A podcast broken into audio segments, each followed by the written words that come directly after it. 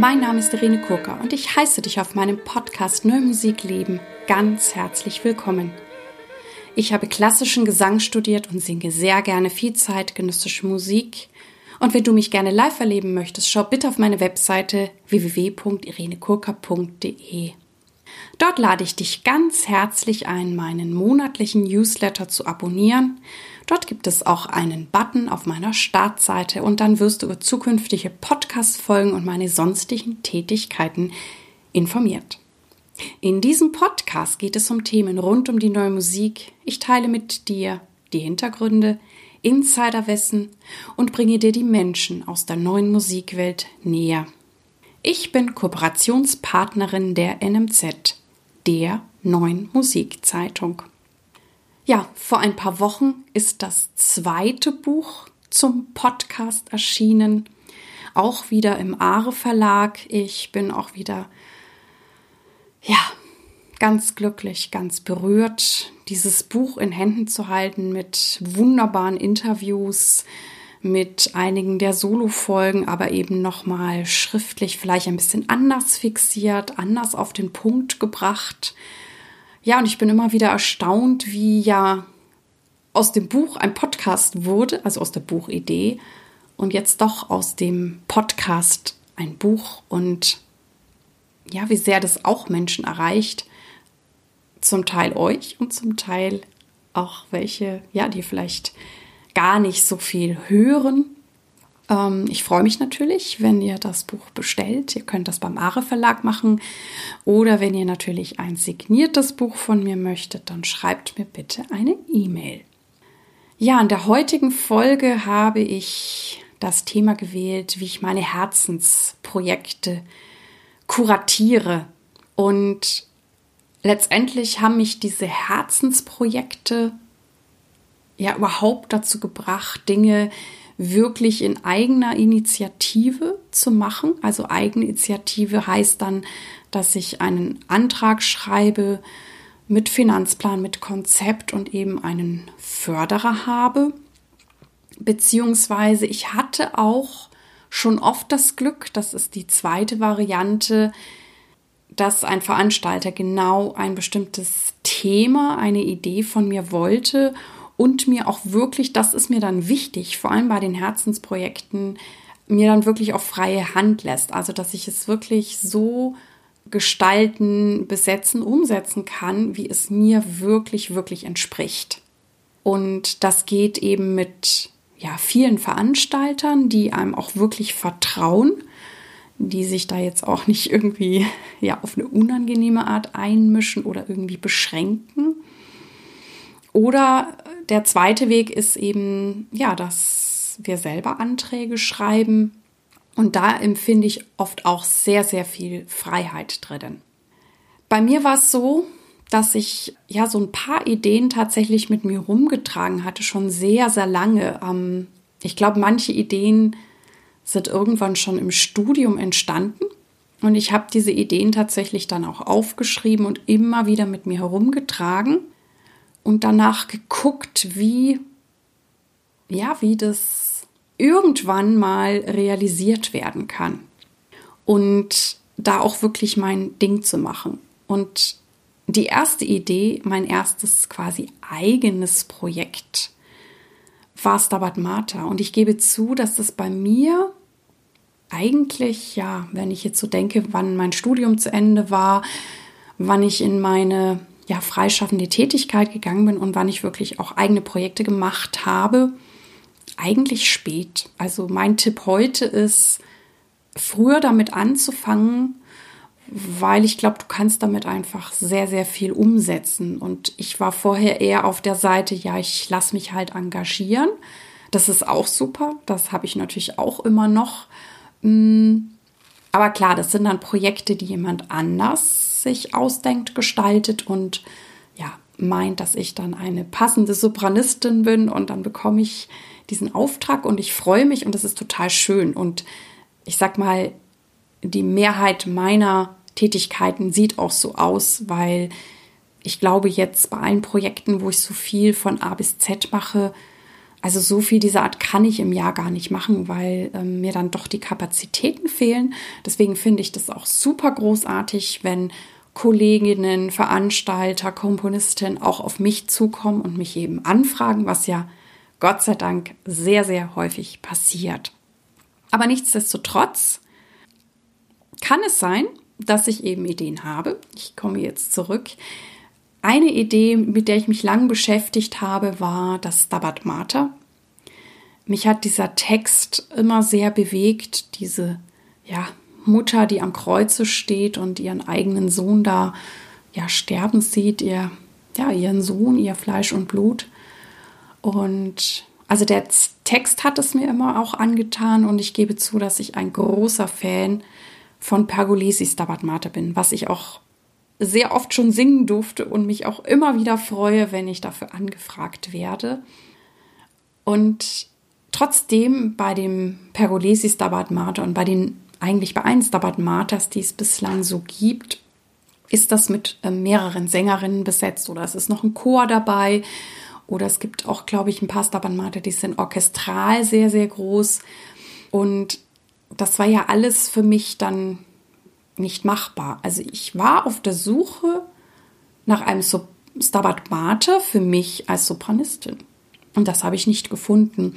Und so zu Zeiten des Studiums, wo ich ja auch noch nicht so ja ganz sattelfest in der neuen Musik war oder welche Möglichkeiten sich mit der neuen Musik auch bieten, habe ich dann tatsächlich angefangen, immer wieder zu gucken, ne, gibt es in den existierenden Stabat Maters, zum Teil war das dann ne, Rossini und was es da so gibt, Dvorak, geguckt, ähm, gibt es Sopranarien? Und ich hatte so ein bisschen die naive Idee, dass ich das dann zusammensetzen könnte.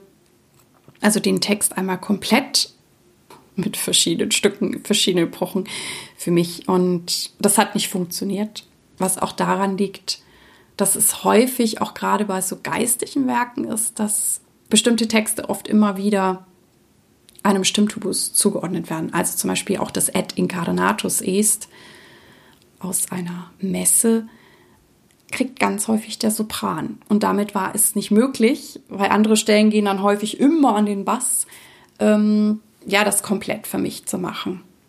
Da habe ich es wieder losgelassen und dann, ja, war ich so eine Weile im Berufsleben, habe mehr, ja, sehr viel neue Musik ja sehr früh schon gemacht habe natürlich auch Komponisten, Komponistinnen persönlich gekannt und irgendwann entstand die Idee, warum machst du nicht dein eigenes Stabat Mater?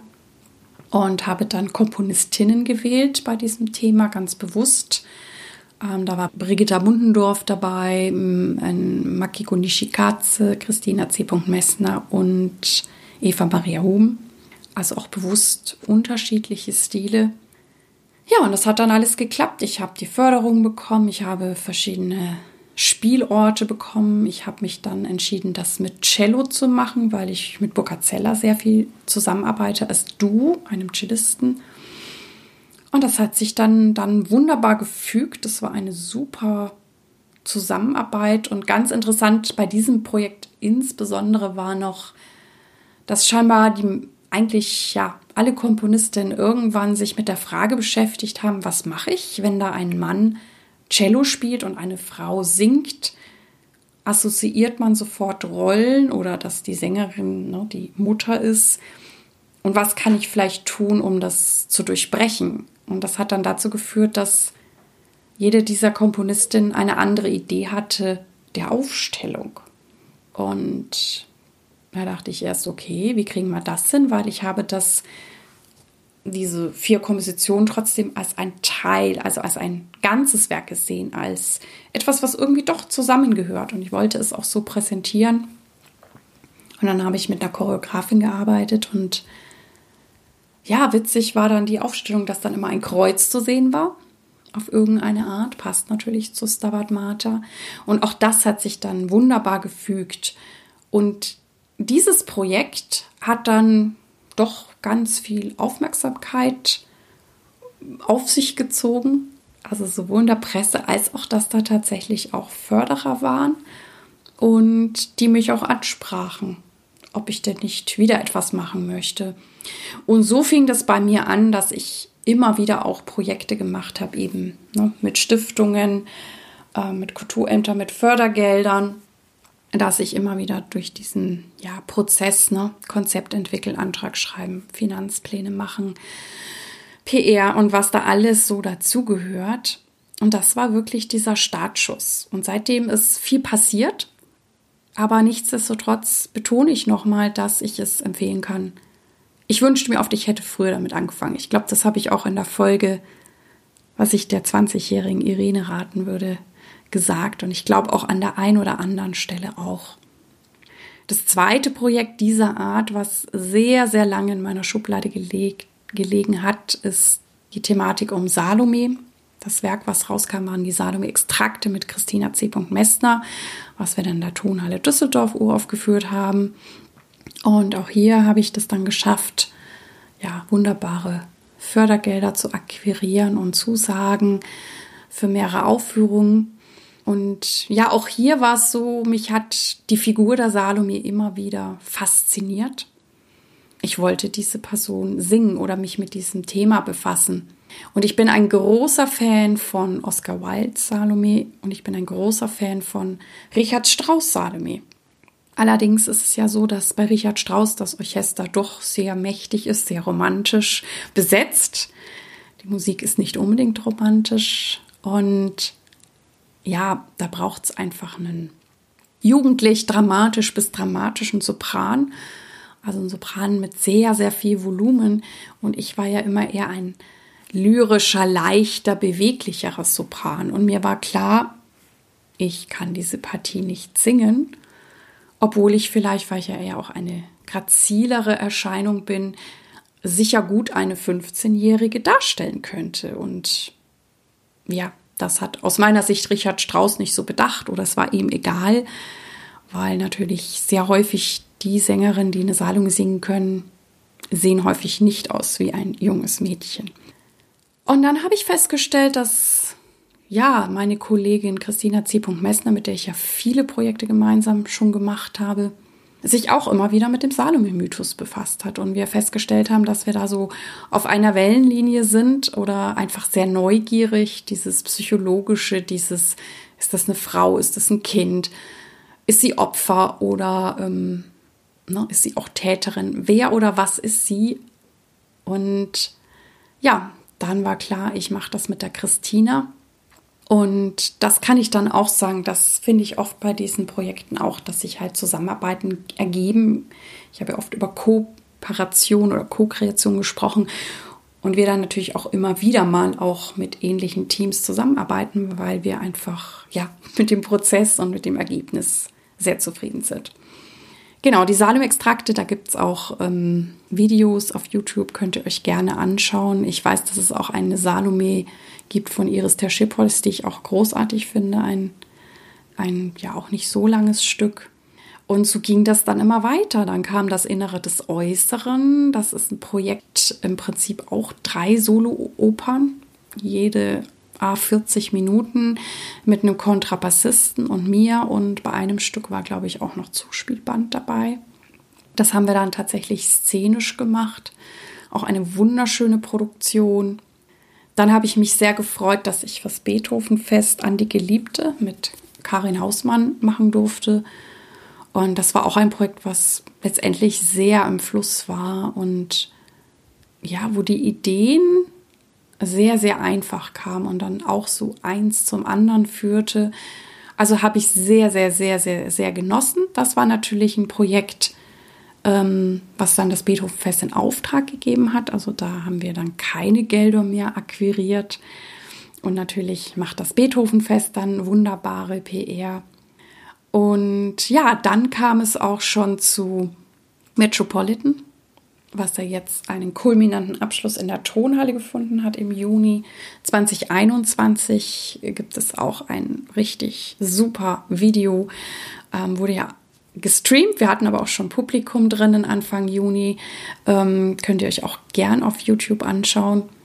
Und ja, das war auch so eine schöne Fügung. Ich hatte, glaube ich, ein anderes Projekt mit Christina C. Messner mal wieder im öffentlichen Raum gemacht und die damalige Kulturamtschefin Düsseldorfs hat es irgendwie mitgekriegt und hat mich angesprochen, weil wir ja die neue Wehrhahnlinie in Düsseldorf haben, ob ich nicht ja diese bespielen möchte.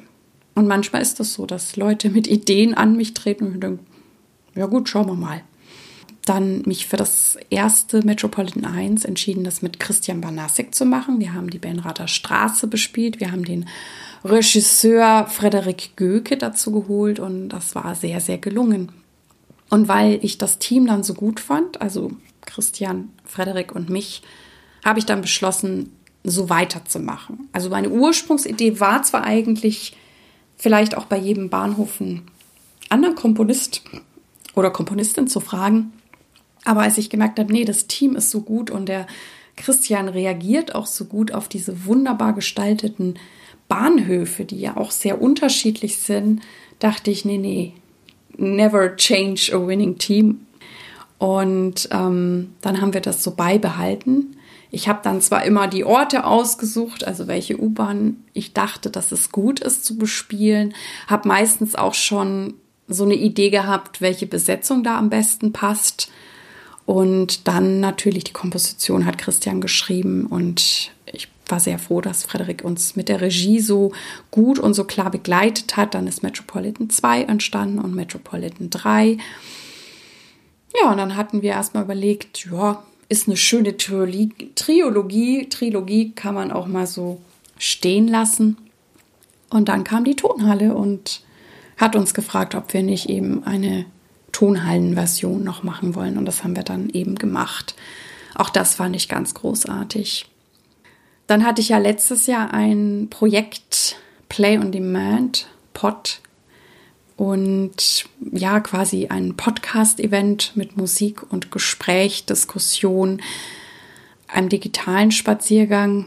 Ähm, hätte ja im November stattfinden sollen. Und ja, wie ihr alle wisst, war ja dann Ende Oktober wieder quasi der nächste Lockdown ein starker Lockdown und wir haben dann innerhalb kürzester Zeit mit Hilfe vor allem auch von Martin Schieber alles, was ging, ähm, digitalisiert. Wir haben die Diskussionen digital gemacht. Der Spaziergang ist digital geworden und die Stücke, die Ohrführungen, die waren alle so machbar, dass wir sie auch digital machen konnten. Und das war, also ich denke, wir haben das sehr, sehr, sehr, sehr, sehr gut gelöst. Wenn alles gut geht, ähm, werde ich ein quasi noch das Konzert in einer ja, 2.0 Fassung im Dezember diesen Jahres am 1. im NRW-Forum nachholen, um das nochmal live abzuschließen. Ich hoffe natürlich sehr, sehr, sehr, sehr, sehr, dass es klappt. Dann werde ich dieses Jahr im November, ich zähle jetzt gerade echt noch Projekte auf, bevor ich noch zu einer wichtigen Sache komme, ähm, ich hoffe, dass das trotzdem für euch spannend ist, was so alles möglich ist und ähm, ja, wie man das angeht und wie sehr ein auch, ich sag immer so, Herzenswünsche, Projekte dann auch leiten können. Also da habe ich immer das Gefühl, die haben so einen eigenen Flow und klappen dann auch. Genau, ich singe noch im November von Krennic einen großen Liederabend. Bin auch sehr gespannt. Da haben wir auch noch ein Gespräch mit einer Krennic-Expertin. Und da habe ich gut zu üben, weil das auch ein ja, abendfüllender Zyklus ist. Und dann freue ich mich auf ein neues eigenes Format auch, das im Irene Kurka lädt ein Singing Future heißt. Und auch hier ja, haben sich Dinge so wunderbar gefügt. Vielleicht liegt es auch daran, dass ich ja auch schon eine Weile hier so in unserer Musikwelt, in der Konzertwelt, in dieser ja, Musikwelt mitmische und vielleicht auch manchmal Lust habe, Dinge selber zu bestimmen oder auch, worauf habe ich wirklich Lust. Und hier treibt mich im Moment nicht so das Thematische an. Also früher haben mich ja immer die Themen sehr angetrieben, die umzusetzen, die Inhalte, sondern hier war dann so die Idee, hm, mit wem möchte ich einfach arbeiten?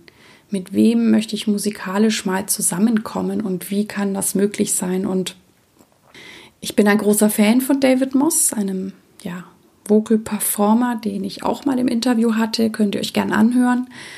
Ein, ein wie ich finde, großartiger Sänger und Improvisator, also einer der besten für mich. Ja, und dann habe ich mich an ihn gewandt und gefragt, ob er Lust hätte, was selber zu machen, auch was zu konzipieren für Martin Wistinghausen, Bassist, mich und auch noch ähm, ja wunderbar singende Menschen, das Diva Ensemble aus Düsseldorf. Und ja, das hat geklappt. Und es ist auch so, dass ich, glaube ich, eine Gabe habe, auch Menschen zusammenzuführen. Und also ich freue mich jetzt sehr, sehr auf das Projekt, auch mit Urfunk von Lia Moir und Macarena Rosmanich. Aber eben auch, dass David bei uns sein kann, mit uns sein kann. Ähm, wir mit ihm arbeiten dürfen, von ihm lernen dürfen und dann natürlich irgendwie eine mega coole Performance hinlegen werden. Und also da freue ich mich sehr. Diese, dieses Konzept wird weitergehen, weil es gibt natürlich noch mehr Menschen, die ich einladen möchte. Ich weiß auch schon, wen ich 2022 einlade. Das ist natürlich auch schon ja quasi organisiert, abgesprochen, weil klar, diejenigen von euch kennt ihr ja alle, wenn ihr Konzerte ausmacht oder eben selber Anträge schreibt, ist das ja mindestens mit einem Jahr Vorlauf. Was ich bei Singing Future auch noch interessant finde oder was sich dann im Laufe der Zeit ergeben hat, na, es hat ja den Titel Irene Kurka lädt ein. Ähm, also erstens habe ich das auch schon bei anderen Kollegen auch im Jazz erlebt, ähm, na, dass es quasi einen Gastgeber, eine Gastgeberin gibt. Und ich habe auch zum Teil die Erfahrung machen müssen, und ich weiß es nicht, ob es noch daran liegt, ne, dass ich eine Frau bin, bin jetzt sehr ehrlich mit euch, oder dass ich Sopranistin bin und vielleicht die meisten Sopranistinnen, ne, die üben ihre Stücke ein, die singen sie ganz toll, aber die machen jetzt vielleicht nicht viel anderes. Und jetzt bin ich jemand, ja, ich singe auch viel und viele super Konzerte, wo ich angefragt werde und das soll und darf auch weiterhin passieren. Ich freue mich sehr. Aber ich mache eben auch eigene Projekte und ich habe aber trotzdem den Eindruck gehabt, dass das manchmal nicht wahrgenommen wird, dass ich diese Projekte ja angeregt, angestoßen, ins Laufen gebracht habe, die ganzen Rahmenbedingungen geschaffen habe. Ähm, ich weiß nicht, ob es daran liegt, weil ich halt Sängerin bin. Sängerinnen tun sowas nicht oder weil ich eine Frau bin. Und ich habe es dann leider auch ein paar Mal erfahren müssen, dass das halt ähm, nicht wahrgenommen wurde. Und dann habe ich eben auch, wie ich das ja immer sehr, sehr gern tue, ne, ich habe ja meine Mastermind-Gruppe und ich habe ja auch gesagt, dass ich das für mich großartig finde, auch mit Menschen zu sprechen, denen ich vertraue, ähm, ne, so zu brainstormen, was kann ich da tun. Und dann ist irgendwann dieser Titel und dieses Konzept entstanden. Und da freue ich mich auf jeden Fall sehr drauf. Wie gesagt, 7. Oktober 2021 in der Neanderkirche. Um 17 Uhr gibt es ein Konzert von dem Duo Martin Wistinghausen und mir. Um 18 Uhr wird es Barbara Beckmann und die Divas geben mit dem Stück Awake. Und um 19.30 Uhr kommt dann der wunderbare David Moss mit erstmal einem Solo-Teil, einem Solo-Programm. Und dann gibt es eben eine Uraufführung, wo David mit allen anderen Beteiligten etwas aufführen wird.